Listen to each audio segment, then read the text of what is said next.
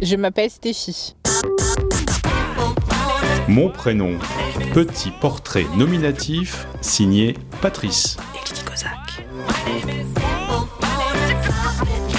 Stéphie, est-ce que vous savez comment vos parents vous ont donné ce nom? Alors, euh, il y a plusieurs théories, mais euh, la théorie la plus crédible, c'est que ma mère était fan de Stéphie Graff.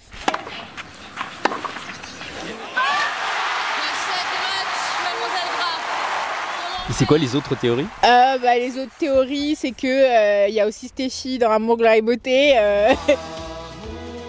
Comment vous dire que c'est moins flatteur? Est-ce que vous avez un deuxième prénom? J'ai, euh, c'est Anne en fait, et euh, pendant longtemps et jusqu'à maintenant encore, ma mère elle voulait m'appeler Stéphie Anne avec un trait d'union.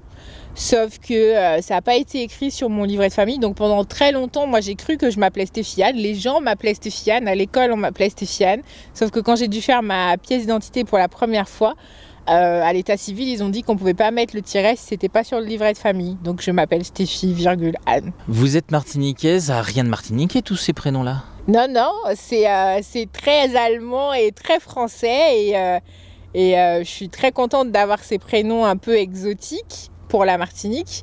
Euh, et c'est peut-être euh, ce qui m'a donné mon ouverture sur le monde. Vous avez un surnom, lequel? Cerise Pourquoi? D'une part parce que ça, je cherchais quelque chose pour m'aider à sourire et je trouvais que cheese c'était nul.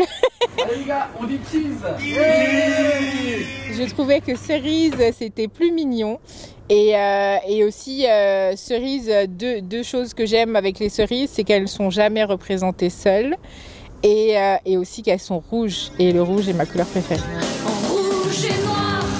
Est-ce que vous avez eu des surnoms à partir de votre prénom Alors, euh, je me suis appelée Sancho.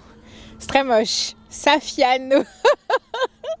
en lien avec mon prénom, en tout cas avec le, le début S, euh, c'est euh, c'est les seuls. Est-ce que vous avez des, des- des surnoms qu'on vous a donnés à partir de votre prénom Alors après, les gens, ils se sont beaucoup trompés dans mon prénom parce que euh, tout le monde pense que Stéphie, c'est un diminutif de Stéphanie.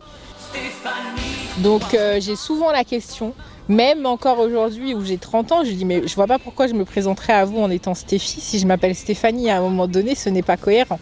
Mais euh, j'ai encore euh, cette question de est-ce que c'est vraiment mon prénom Stéphie? Oui, c'est mon prénom. Et donc et donc à chaque fois je suis obligée de dire que c'est un prénom d'origine allemand, ce n'est pas le diminutif de Stéphanie. Si vous aviez dû choisir un autre prénom pour vous, euh, ce serait quoi? J'aurais voulu m'appeler Anna parce que euh, en fait je trouve que ma mère elle a pas été au bout des choses.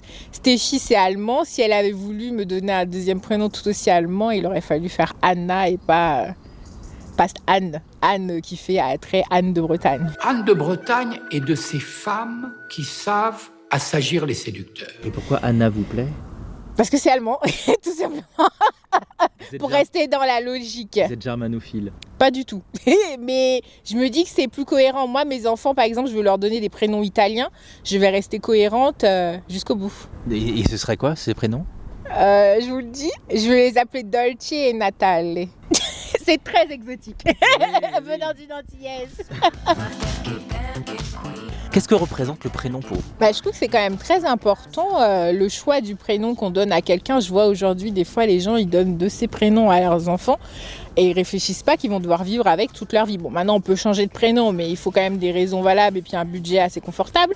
Mais euh, je trouve que c'est important le prénom que l'on donne à son, en- son enfant et après il faut euh, qu'il faut qu'il y ait une histoire avec. Surtout si on lui donne un nom un peu particulier, par exemple Dolce, c'est pas euh, très commun.